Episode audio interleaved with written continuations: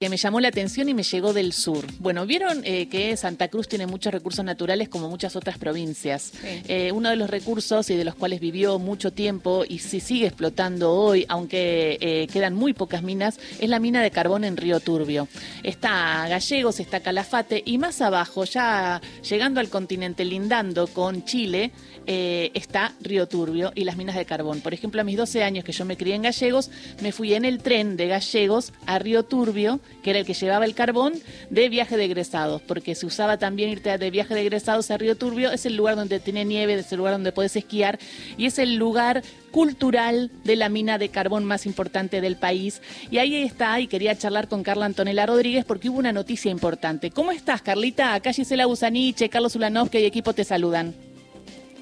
Buenos días para vos, Gisela, y todo el equipo de Nacional. Muchas gracias por brindarme la oportunidad de expresarme y de darle la oportunidad a una mujer trans a, a, a, comunicar a toda la Argentina desde tu medio de comunicación.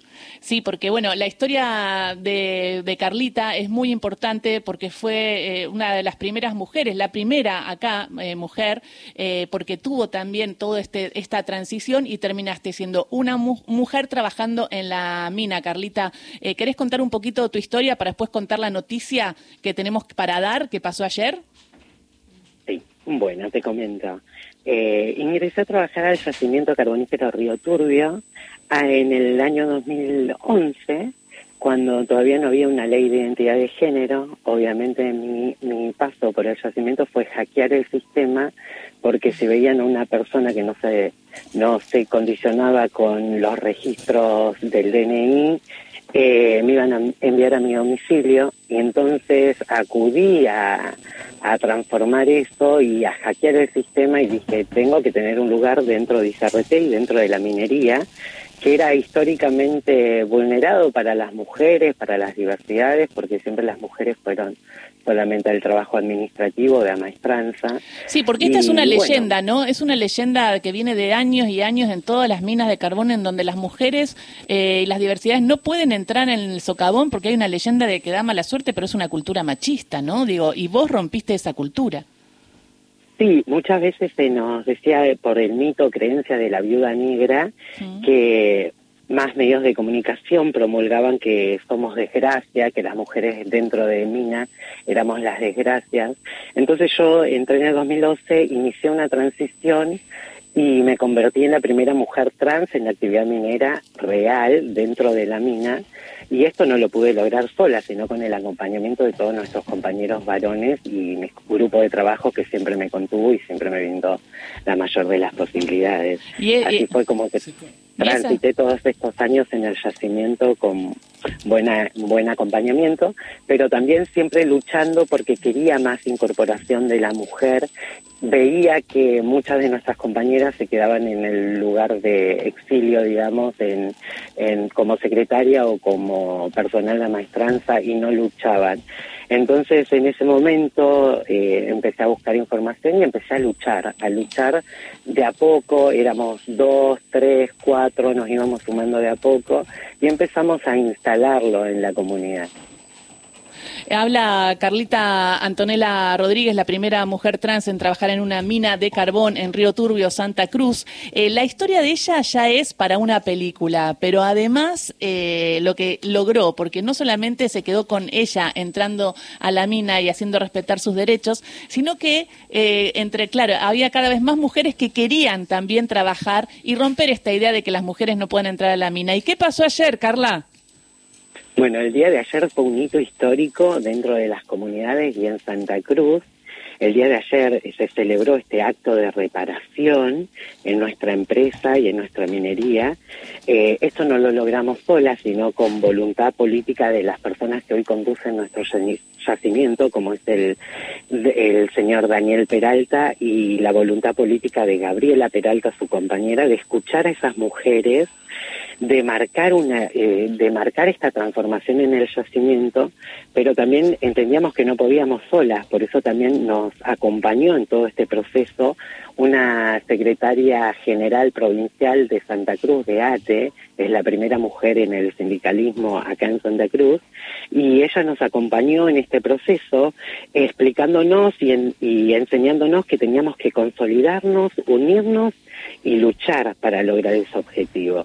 Y así fue, ella se hizo presente en la Cámara de Diputados cuando se derogaba la ley 11.317, que era la prohibición del ingreso a la mujer a la actividad minera, portuaria o metalúrgica. Ella llevó el reclamo de, de las trabajadoras de acá, de ICRT, del yacimiento, y así pudimos visibilizar. Una vez empezando a visibilizar, empezamos a armar estrategias políticas para llevar esto a cabo. Y el día de ayer pudimos eh, hacer el ingreso de cuatro compañeras a la actividad minera real dentro de, de la mina de carbón. Así que estuve esperándolas, recibiéndolas y fue un, un día muy emocionante porque eh, ya no estoy más sola dentro de la mina, sino que tengo compañeras, tengo eh, a quien enseñarle y a quien brindarle todos estos años de transición dentro de la mina y, y es feliz y muy emocionada porque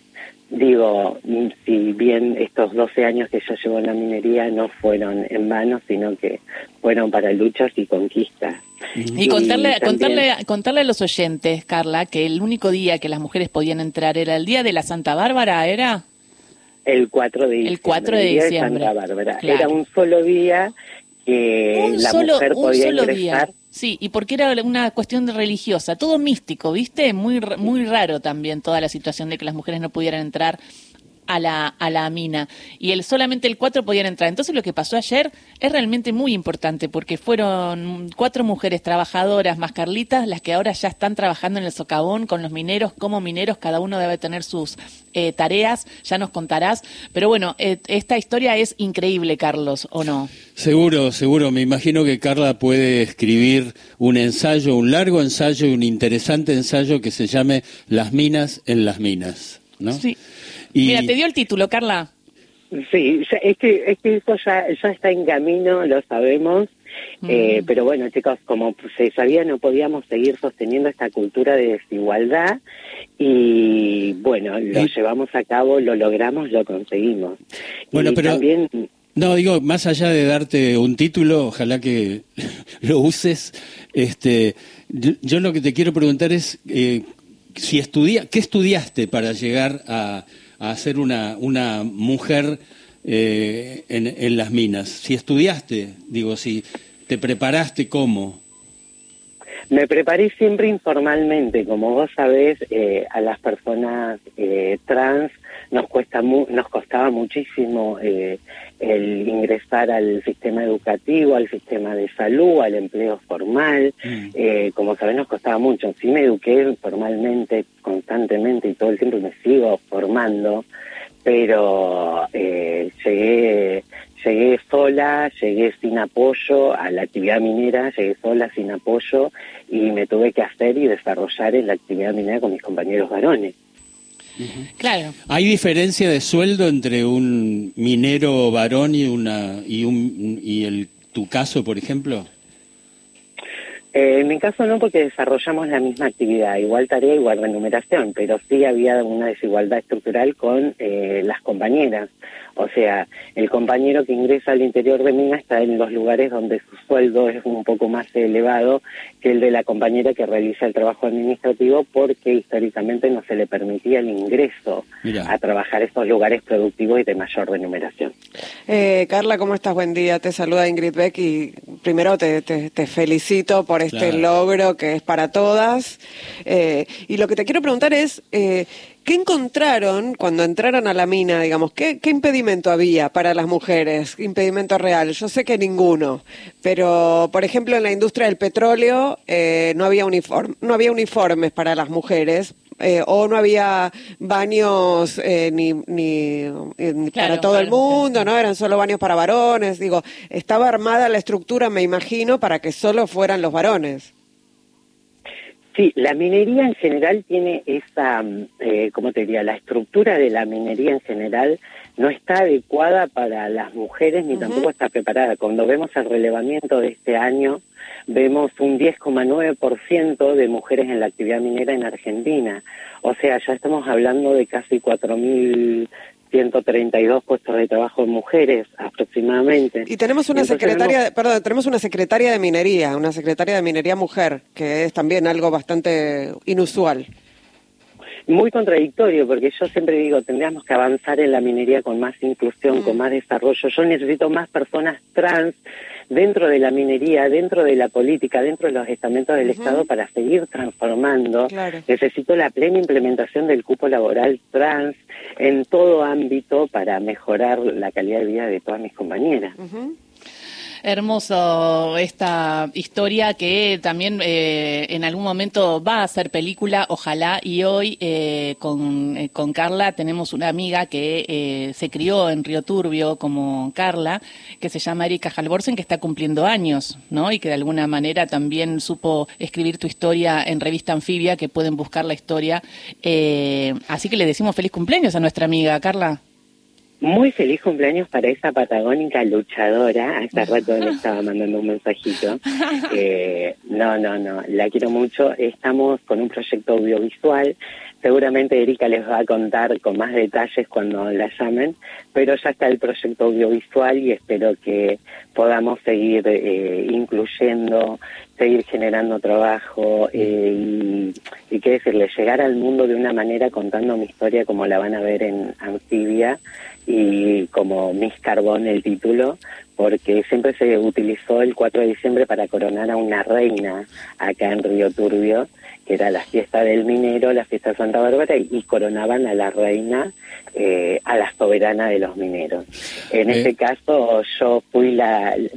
Erika me tituló Miss Carbón en el 2018, 2019, si no me equivoco, y ahí quedó la historia eh, pasmada y hoy en día ya concretada en, en un contexto audiovisual. Pronto se viene la película Miss Carbón. Eh, Carla, una historia súper interesante la tuya. Quería saber esto, eh, si es un trabajo de riesgo el que haces. Yo creo que todos los trabajos son riesgosos, depende cómo lo miremos, depende cómo veamos la ley de contrato de trabajo, depende cómo veamos el convenio 190 de la Organización Internacional de Trabajo.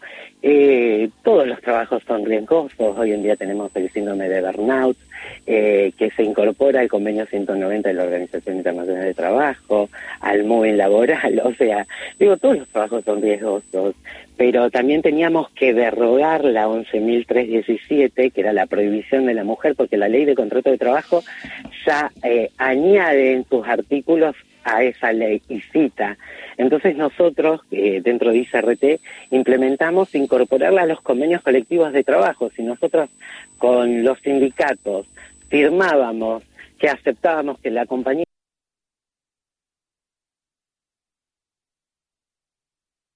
lo que decía el convenio colectivo de trabajo y no lo que decía la ley de contrato de trabajo. O sea, ese es el juego que tenemos entre una normativa vigente y un convenio colectivo de trabajo, del marco jurídico. Carla, bueno, cuando vengas a Buenos Aires te venís a visitarnos para contar un poco más de la historia y contar un poco más de lo que significa Río Turbio para Santa Cruz y para la Argentina. Y cuando vaya a Buenos Aires eh, voy a ir al piso a verlos y quiero decirle que a todos ustedes que defender la comunicación y ver la comunicación como un derecho humano, más en este periodo en el cual estamos de campaña electoral, donde vemos un contexto social muy violento. Eh, le quiero recalcar que entre el 2015 y 2019 el macrismo despidió a 500 trabajadores del yacimiento mm. y también eh, Patricia Burrich fue parte de ese procedimiento cuando envió a Gendarmería a reprimir a los pueblos de la cuenca carbonífera, como también a, los trabajadores del yacimiento, con los, eh, con los discursos de libertad avanza, eh, que se pronuncia con el cierre de empresas del Estado, eh, con medios de comunicación como ustedes, aerolíneas, televisión pública. Nosotros desde acá, desde Santa Cruz, respondemos con inclusión, con desarrollo y productividad. creo que este domingo vamos a tener que pensar bien en profundizar eh, este camino de transformación colectiva y de seguir ampliando derechos y creo que es con eh, nuestro candidato presidente Massa y qué más que decir chicos que defendamos las empresas del Estado, defendamos la comunicación. Sí. Gracias, Carlita. Entre todos. Gracias, Carlitas. Gracias. Beso grande. Carla Antonella Rodríguez pasó por Radio Nacional.